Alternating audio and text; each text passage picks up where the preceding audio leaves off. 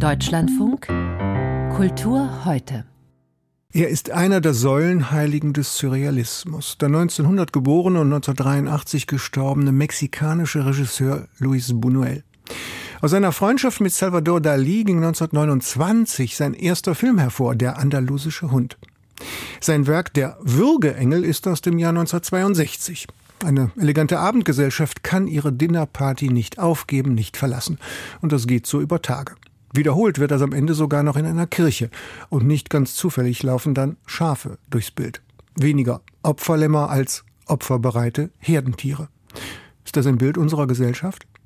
Johann Simons hat das am Schauspielhaus Bochum inszeniert und Dorothea Markus saß im Parkett.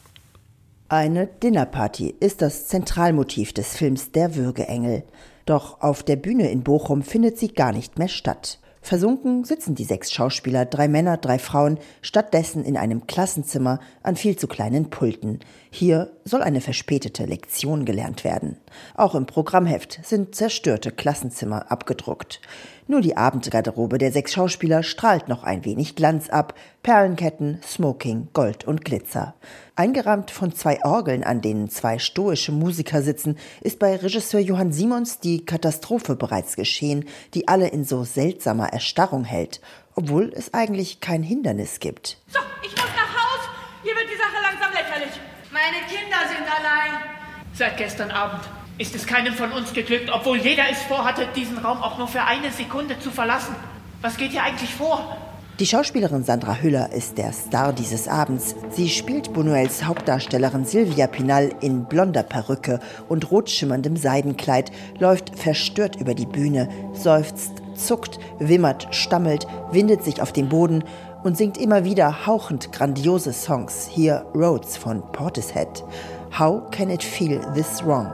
Wie kann sich alles so falsch anfühlen?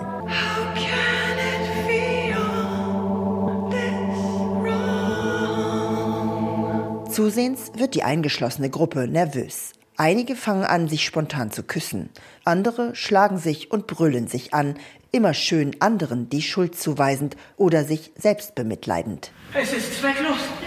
Wir sind verloren. Warum hast du mich hierher geschleppt? Wozu? Aber du bist es doch, der mich hierher gemacht hat. Komm, beruhige dich. Es gibt kein Wasser mehr.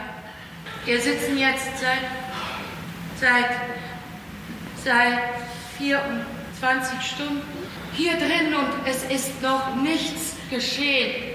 Immer wieder fangen sie sich dennoch gemeinsam und singen alte Choräle von Bach, von Steven Prengels immer wieder leicht schräg arrangiert.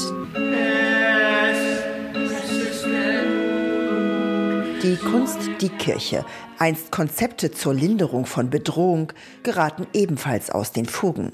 Nur notdürftig helfen sie noch dabei, den prekären Istzustand zu versüßen, tragen aber auch nicht dazu bei, zum Handeln zu kommen. Zusehends macht sich die in sich selbst eingeschlossene Gesellschaft das Leben zur Hölle. Die wahre Natur des Menschen kommt zum Vorschein. Warum beleidigen Sie mich? Warum erschrecken Sie vor der Wahrheit? Wir alle stinken. Mir ekelt vor euch allen. Das alles sind Texte aus dem Film Der Würgeengel von 1962, etwas anders arrangiert und gekürzt. Virtuos setzt Regisseur Johann Simons den Besteckkasten des absurden Theaters ein, zeigt Erstarrung, Handlungslosigkeit, Verwirrtheit. Stellenweise erinnert dies an die legendären Theaterabende von Christoph Marthaler.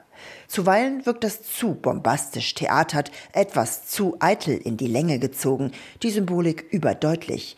Eine Gesellschaft, die in Egoismen zerfällt und Veränderung scheut, ist für große Krisen und vor allem nicht gegen den Klimawandel gewappnet, sondern verfängt sich in Wiederholungsschleifen. Und da können die Schauspieler noch so edel und absurd improvisieren.